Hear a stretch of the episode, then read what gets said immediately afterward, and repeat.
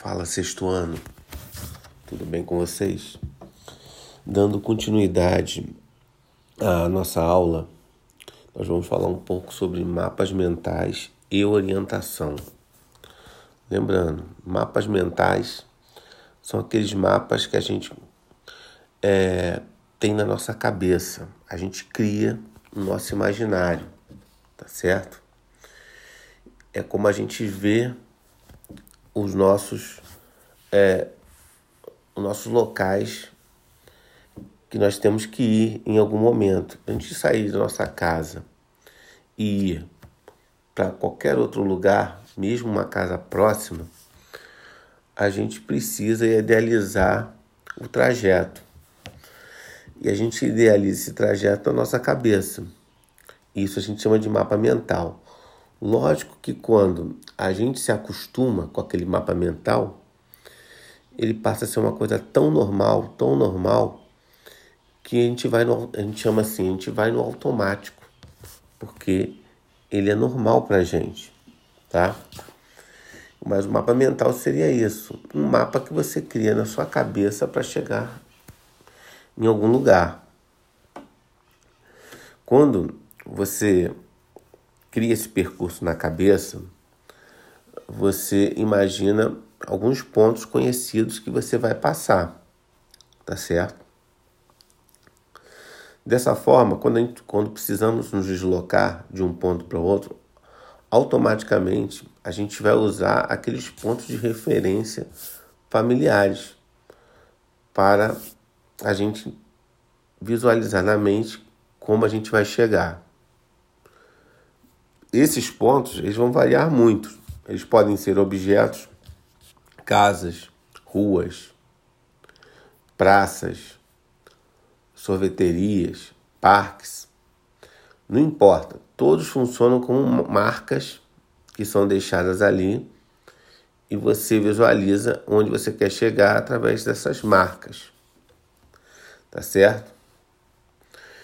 Portanto, um mapa mental é um conjunto de direções que se cria mentalmente com base em pontos de referências conhecidos no espaço. Aí nós temos aqui um desenho de uma criança, um mapa mental de uma criança, estão vendo? Vocês vão ver um desenhozinho de uma criança. Ele não tem é, nenhum conceito geográfico, nem cartográfico. Ele é apenas um desenho da mente daquela criança, certo? Onde ela conhece os locais que ela tem que passar para chegar na escola dela. Aí nós vamos ter alguns deveres. Um é você fazer um, um desenho, um mapa mental do seu bairro localizando a sua casa. Depois você vai explicar o que é um mapa mental. O 3, você tem uma tabela de animais ali. Você vai buscar a orientação através dos pontos cardeais e colaterais, tá certo? Então, por exemplo, vou dar um exemplo aqui. A número a letra A dessa número 3. Qual é o, o animal está a leste do cavalo?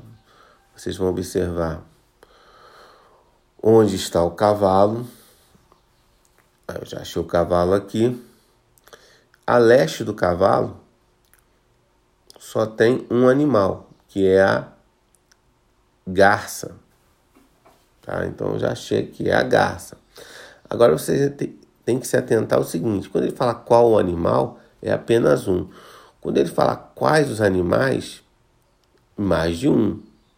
Por exemplo, a letra C, ele fala assim: Quais os animais estão a sudoeste do morcego? Eu vou olhar o morcego e vou ver a sudoeste.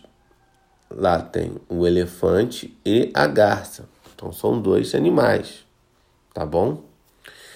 E o último, que é o número 4, é você completar a roda dos ventos com os pontos cardeais e colaterais. Só isso, tá bom? Beleza? Qualquer coisa vocês podem me perguntar. Tá certo?